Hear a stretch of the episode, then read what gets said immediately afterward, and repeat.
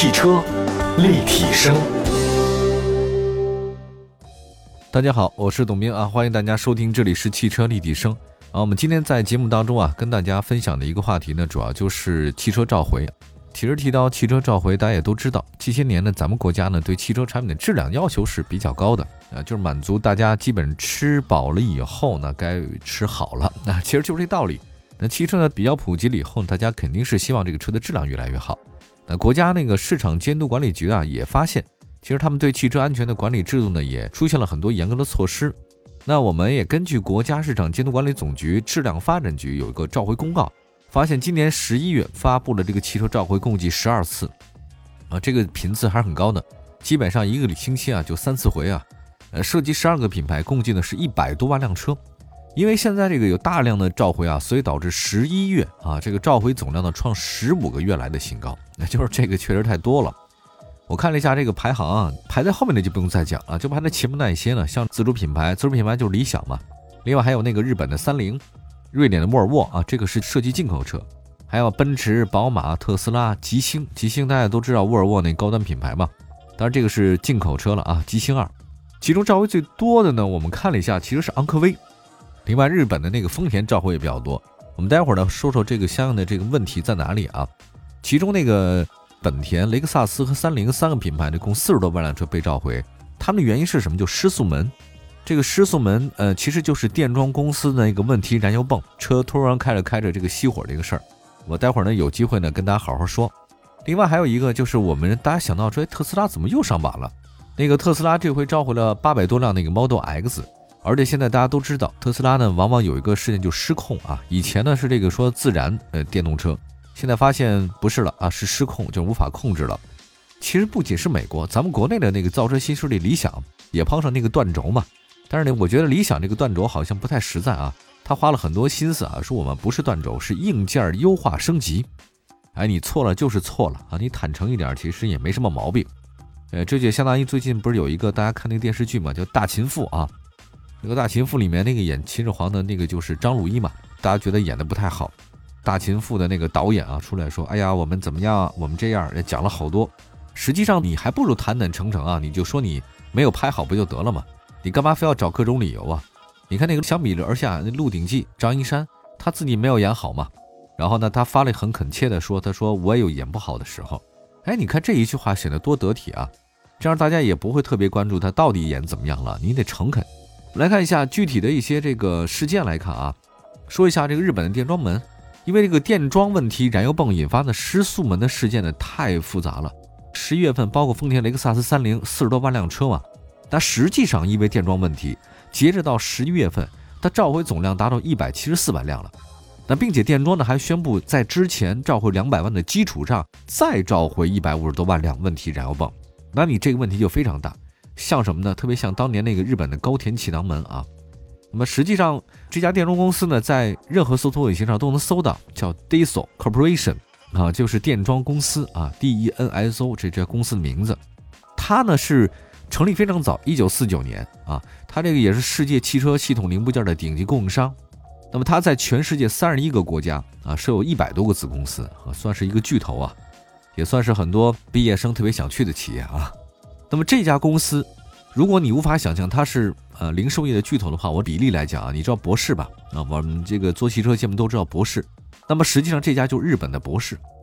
这次燃油泵的缺陷是什么？实际上就是它的叶轮啊，泵里面有叶轮嘛，轮子在制造过程里面啊成型不完善。那么在问题燃油泵运行的时候呢，它叶轮会发生变形，这轮子一变形啊，导致它跟那钢铁啊发生各种各的摩擦和干涉。所以在极端情况之下，你那车辆行驶里面发动机就忽然熄火了，它转不动了吧？那不同车辆的反应也不一样，所以这是一个相当严重的安全隐患。那至于说这种发动机在行驶里面遭到熄火的状态，并不是现在出现的，去年就有，但发现啊，二零一六年好像日本的电动公司就已经默认为好像他们存在这个潜在的缺陷，而且有外部的媒体报道呢，有相当数量的缺陷车辆还不在召回范围之内，车主呢没办法自己消除这个隐患，有的车主甚至都不知道我这车有这么一个致命的缺陷，而这家公司在一六年就知道这个事儿了，还有据说呢，电装公司除了大规模的放在日系品牌里面。它生产那个燃油泵啊，还卖给了美国车福特。这事儿特别像当年高田气囊，而且因为高田气囊问题召回的车辆是超过一亿辆。那么高田公司在一七年申请破产，那至今实际上朋友们安装了问题的高田气囊的车辆还没有完全被召回，依然有很多车辆在路上行驶。比如说我那个宝来，真的，我那个宝来居然也是高田气囊安的，而我大概也就在不到半年前去四 S 店保养，他才说：“哎，您这气囊有问题，我给你换了吧。”我这才知道我那气囊是高田气囊，朋友们，好吧，我也算跟召回呢有一个紧密的接触啊。这次电装公司的情况非常类似啊，它这燃油泵呢是占用率特别的高，而更恶劣的是呢，它是已知问题的情况之下，依然将零件呢卖给了很多车企。综合来看，如果真的是从二零一六年他就发现问题，二零一九年开始召回，期间三年，仅仅在中国市场，不光卖出小五百万辆的日系汽车，而且呃很多品牌用了它的电装零件，这个太可怕了。大家想想看，这个影响是极高极高的啊！我也不知道该怎么说，就是大家也不要迷信啊。看来有些公司啊，就别以为它一直口碑很好，它就是好。有的大公司啊，这个大公司问题也特别的多。除了这个日本的这个电装问题以外呢，沃尔沃也再度登榜。呃，问题是什么呢？沃尔沃是因为在极端情况之下存在驾驶员被安全气囊气体发生器碎片击中的风险。OK，这个意思是什么？就是向来以安全著称的沃尔沃，它的安全气囊也出问题了。本月呢召回四千多辆，再加上之前召回的五十三万辆，而且都设计了主动和被动安全系统，也就是说打脸啊，啪啪的。沃尔沃的这个安全确实有问题啊。其实还有其他几个问题的产品啊，让我们休息一下，一会儿呢再说说这个十一月召回的头牌是哪家？召回还有头牌了啊！汽车立体声，继续关注我们的节目啊！就每年大概一到那个双十一啊，或者说双十二，但凡有这样的日子呢，总得感觉得买点东西什么犒劳一下自己。其实我真的不是很清楚啊，就是各位亲爱的好朋友们，你们那个数学成绩怎么样？但我觉得能不能算清楚这个优惠规则啊？我自己也尝试了一下，大概每年在双十一、双十二或者任何的一个所谓的购物节里面买东西，就是自己算了半天，很辛苦，又熬夜啊，又抢单，又付首付，又付尾款什么的，搞得非常复杂。这个算来算去好像没省多少钱，呃，死了不少脑细胞倒是真的。我觉得这不是数学问题啊，实际上商家有没有想真正让你得到实惠，一目了然。那么接下来的话，我觉得给大家推荐一个真正能省钱的机会，这个比较好。我觉得我们今天说这事儿，动不动能省上千块钱，大几千块钱，甚至上万、数万都不是问题。那这活动是什么呢？其实就是现在易车主办那个正在进行当中的全民购车狂欢季。全民购车狂欢季，大家都觉得这个都在购车狂欢啊，你们这有什么不一样呢？据我所了解，这届易车的购车狂欢季是不一般的。它无论是那个优惠的力度，还是在玩法上的话呢，有些新的变化。我先举个例子来讲，就这次的一个特点啊，就是易车的全民购车狂欢季，首先是规模特别大，它补贴力度大，一共是二十四个品牌，一百五十一个车型参与这次的购车季。大家耳熟能详的，像奥迪、大众，这个很主流；还有呢，像吉利、沃尔沃、奇瑞、东风本田，还有红旗、日产、北京现代、广汽传祺等等。这些主流品牌的热门车型呢，都会参与其中，而且呢，优惠幅度还是非常大的，还包括各类的红包雨啊，易车的购车补贴和厂商的购车补贴等等。所有参与活动的车型，在领取厂家的补贴之外，你还能再享受到易车给的一千五百块钱的补贴。所以这次易车的全民购车狂欢季打出口号呢，就是再补一个亿，真金白银啊！大家也愿意多了解了解这方面信息，比如说半价车。折扣车呢，作为这次重头戏亮相，易车的全民购车狂欢季，大家比较熟悉，像吉利帝豪车型，其实在吉利当中是看家的。吉利帝豪 GL、瑞虎七神行版多款车型呢，就是半价销售。如果这些车打半价的话，大家算一算，不到五万块钱，你就能把这个新车开回家了。我觉得这个机会真的是千载难逢，过了村可能没这个店儿啊！不要犹豫了，我觉得不到五万块钱能把这些车开回家的话，数量是很有限的，先到先得。哎呀，我怎么没碰到这好机会啊？我们具体玩法上来看啊，购车狂欢季的变化呢，其实可以从时间和空间呃两个维度上来说这个事儿。那么时间上呢，不仅从十一月一号呢就提前开启了，而且这个活动时长呢延续七十五天，从购车节变成了购车季。那汽车消费本身其实有个特点，就是决策周期比较长。当你决定要买车的时候，你要做很多事儿，比如说你的预算是多少，得算一算。第二点的话呢，你是大面积撒网，比如说你的车型，你的要求是什么？是 SUV、MPV、品牌，或者说置换等等，这一系列的在脑海中斗争过程啊，至少得差不多得有三十天左右。如果你不是个果断的人的话，这时间会更长一点。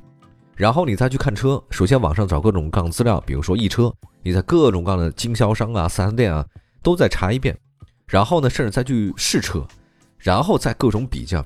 但是，一上网以后，或者一到现场，你会发现有很多你想不到的事儿。那比如说配置、颜色、到货的周期、提车的这种状态，都是千差万别。所以，汽车本身它的决策周期是一个长周期的。当然，你买了车也慎重点是应该的。那么，如果它这个活动季啊，只有那么三五天，或者只有一天，你基本上没有办法做决定。可这次的购车狂欢季七十五天。更长的活动周期呢，能让你有更充足的时间，你有充分的了解，也有充分的选择。你要挑到适合自己的爱车的话，是比较容易的事儿。那同时呢，车商和平台呢，也能给你提供更加丰富的产品和服务，这个是相当给力的。啊，这是时间线啊。另外再说了一个空间线，大家很关心啊。这一届的这个全民购车狂欢季呢，是线上线下融合的方式，它突破了传统电商纯线上的促销方式。线上那肯定是火力全开嘛，这不用讲。那线下的话呢，有全国的立体联动，这个就弥补了之前其他一些机构做的这种活动。它只有线上，没有线下。你没有线下的话，你买车总感觉好像少点什么。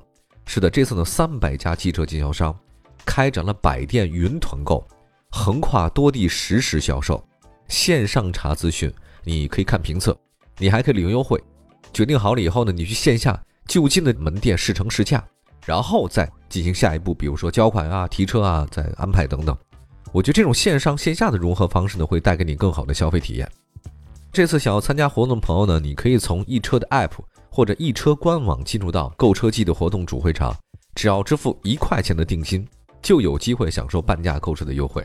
那线上下定、线下提车根本不用拖泥带水，而且能享受额外的购车优惠。不买车定金呢，随时可以退啊。玩转汽车电商平台其实是很容易的一件事情，没那么复杂。易车嘛，那本身易车做的这种系统就是让大家呢轻轻松松解决你用车的各种问题，买车的各种问题。这次呢，易车全民购车狂欢季将持续到十二月份，准备年底买车或者说换新车的朋友千万不能错过了啊！另外说一下啊，如果您现在实在是难以决断的话，还没决定好买哪款车也不用着急，因为这次购车狂欢季的活动期间。易车呢联合了跨界的名人、知名的车评人等意见领袖，还有很多品牌专家，开展多场精彩的直播活动，现场的答疑释惑，为大家呢购车决策提供各种真知灼见。此外呢，还有一个定制化的小白购车指南，还有一个会买攻略。这个会呢是优惠的会啊，这非常有趣和有用的内容，让大家呢对意向的车型更加了解，也更快、更好的做出买车的决定。总之，如果各位呢有买车计划啊，都正在进行的易车全民购车狂欢季呢，千万是不能错过的。我觉得说句实在话吧，就是这个活动的羊毛你不薅白不薅，对吧？买车上易车 app 查发票、成交价得购车补贴，十二月三十一号之前还有机会抢半价车，各位赶紧下载吧。欢迎您来到汽车立体声，听我们聊聊汽车的那些事儿。我们的话题啊，始于车而不止于车，逗您一乐也是我们最大的乐事儿。如果您有任何的想法和问题，请随时给我们留言，参与互动，赢得大奖。继续回到节目当中，您现在收听到是汽车立体声，我是董斌。今天呢，跟大家说说十一月份的召回，来源的数据是国家市场监督管理总局缺陷产品管理中心。来看一下这个，刚才说了几个召回的信息啊，说了日本电装还沃尔沃，那接下来说这次十月的召回头牌就是别克，一五年到一八年生产的昂科威，在本月召回比例呢高达百分之六十，召回原因呢是车辆制动软管的接头部位的这个密封性与整车制动压力不匹配，长期使用以后呢可能导致密封性能下降，这极端情况之下呢可能造成制动液渗漏、制动压力减少，影响车辆的制动性能。值得注意的是呢，在一八年九月份呢，就大概有七十多万辆一五年到一九年的昂科威因为拖轴门被召回，啊，这个现在呢，哎呀，又是拖轴门呐，又是这个密封性不行啊，制动液渗漏啊，昂科威这款车啊，跟它的名字啊真的是差别太大了，绝对不能昂着头啊，这个也不科学。这威风扫地，简称昂科威啊。除了这个之外的话，我们再说特斯拉啊，十一月份啊，发现一个有意思的现象，就是这个造车新势力召回的很突出，三个品牌，吉星啊，知道吗？是沃尔沃那个新能源嘛？还有就特斯拉，另外咱们的国内就是理想啊，理想的这个理想品牌，一共召回呢这三家召回一万多辆车，占比倒不是特别多啊，但是呢确实是新能源。特斯拉呢可能树大招风吧，这个木秀于林，风必摧之，所以它这个摊事儿挺多的。十一月份特斯拉啊有个问题就是试版可能会从车辆上脱落的问题，召回了八百多辆 Model X。而在美国呢，特斯拉因为同样的问题召回了九千多辆 Model X。而十二月份，特斯拉在全球又发生两起车辆失控事件。那么在韩国呢，发生的事件呢，造成一人死亡，所以这个比较严重啊。那到现在为止啊，我们还没得到消息说这在韩国这个事儿呢，是不是因为特斯拉那个自动驾驶这个系统造成的？那如果是的话，这个太可怕了。那尽管特斯拉呢是智能电动车领域的先驱者，但是呢，实际上啊，这个据我还有跟我周围的一些新能源的小伙伴们，我们曾经有过一次探讨，发现啊，就是说特斯拉的它那个三电系统啊，电机、电池、电控啊，三电系统很早就不是它的优势。我们就当时在想，说特斯拉的续航也不是最高的，啊，它的这个造型呢是挺酷，但是现在大家也看习惯了，很多新能源车都挺酷的。那么请问特斯拉为什么卖这么多？我跟很多专家啊这聊天也说，他们发现啊，特斯拉的电池、电机、电控并不先进，甚至咱们国内的比亚迪啊，还有很多东西都比它先进。那为什么它会厉害呢？其实就是它那个电动驾驶辅助系统，就是 Autopilot。有一个很有意思的现象，就是特斯拉呢这两年之前确确实实是因为它的新能源的技术呢领先的，但是后来就不是这样了，所以它大力的发展驾驶辅助系统，因为他认为未来统治天下的其实就是自动驾驶。而甚至在很多年以前，特斯拉的新能源汽车造车新势力的属性也并不明显。比如说，戴姆勒和丰田在 Model S 上市之前就已经是特斯拉的投资人和客户。二零一四年，特斯拉呢是戴姆勒旗下 Smart Fortwo A Class、B Class 车型的电动动力总成的供应商。也就是说，二零一四年你要买那个戴姆勒旗下的几款车，实际上里面的东西是谁呢？三电系统是特斯拉的。另外呢，特斯拉呢曾经也把自己的三电系统供给丰田的 RAV4 EV。它其实采购特斯拉是什么意思呢？就是戴姆勒克莱斯勒公司呢采购特斯拉，一呢可能是想知道它到底在用什么；第二卦呢结成一种联盟。也就是说，在很早以前，甚至六七年前，传统造车势力跟新能源造车势力就已经绑结在一起了。那以特斯拉为首就是这样。那么在自动驾驶辅助系统出现之后，那么智能驾驶。其实才是真正拉动特斯拉销量的重要卖点。我来想一看啊，一个极端的例子，理想汽车那个创办人李想，他有四辆特斯拉，他自己本人曾讲过，买过两辆 Model X，他就是为了体验 Autopilot 自动驾驶。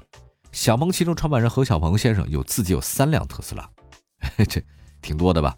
还有一个理想事件啊，就刚才说到了，有了很多特斯拉的理想，这个理想汽车呢，作为自主品牌造车新势力，也发生过很多理想 ONE 断轴事件。那么在十一月一号召开的沟通会里面，他召回啊美化成了硬件的优化升级。但是面对媒体、专家和车主的声讨，理想汽车很快打脸，他承认啊说我在召回上耍了小心思。而随后呢，国家市场监督管理总局也发布了涉及一万多辆理想 ONE 的召回公告。它本身召回呢是车企负责任的体现，但是理想的这个小心眼儿让事情变成了一个吐槽的槽点。那么值得一提的是什么呢？这个国家市场监督管理总局十月二十五号发布公告，要求即日起，所有采用 OTA 就是远程升级方式，对已售车辆开展技术服务活动的生产商，都应该按照《缺陷汽车产品召回管理条例》和《你缺陷汽车产品召回管理条例》实施办法要求，你得备案。这是官话啊，那咱们用普通话来说呢，就是车内电子系统出厂你就得做好，你后期打补丁升级是不能的，你不能让消费者成为小白鼠。明白了吧？就是很多造车新势力啊，它那个软件系统啊，它可以随时升级嘛。他他说我是远程升级啊，远程升级就行了，你不用再回来的。实际上这事儿是不对的。那因为有些汽车，还有包括有些使用者，他或者他某些特殊情况不能够远程升级，那你怎么保证这些不能远程升级的人，或者说他的软件系统有问题的人，他安全的属性呢？你不能保证。所以，国家市场监督管理总局说了，你即便远程升级，也得向备案啊！你车内系统就得做好。哎呀，这个事儿闹的。所以我在想啊，很多人就说了，既然特斯拉有这么多的自动驾驶方面的问题，那为什么特斯拉埃隆·马斯克还在拼命的推这个自动驾驶？为什么？从我个人来讲的话呢，我觉得生命是非常重要的一件事儿，但是不能因为某些困难就因噎废食。我之前看过一个数据啊，是德国杜伊斯堡，它那汽车研究中心有一个数据，说那个特斯拉的自动驾驶辅助系统有助于减少百分之八十的交通事故。就是人类啊，就是你想想看，不能因为交通事故的频频发生，你就不让汽车再上路，这是不对的。你不能因为害怕有航空安全事件，就不让飞机起飞了。这肯定不行，你不能因为你吃了一个鱼被鱼骨头卡了脖子的可能性，你就不再吃鱼了。那实际上就是自动辅助驾驶系统是对交通安全很有好处的一件事儿，你不能因为它可能会导致一些问题，影响它的发展，这个是不对的，因为它带来的好处远远比它带来的这种负面东西要多得多。所以在这边呢，我就想说啊，自动驾驶辅助系统是好的，但是呢，它。在推广或研发应用的过程里面，一定会带来很多问题。那这个问题该怎么去解决？最实际的一种办法就是让它的损失带来最小，负面影响最小，同时抓紧研究吧，让它带给我们的正面的效应越来越多才行的。好吧，感谢大家收听我们今天的汽车立体声。呃，也是那句话吧，产品是有问题，但不能因为一次召回呢否认一款车。这个消费者呢，所有人都应该理性对待。还有包括很多大型企业，因为资本一大了以后啊，他就可能有作恶的这种可能性。他因为他钱太多了，所以他垄断了某一个行业，他会出现问题了。所以要警惕这些这些黑心的厂家啊！好吧，感谢大家收听今天的汽车立体声，祝福所有朋友们用车愉快，用车安全。我们下次节目再见，拜拜，朋友们。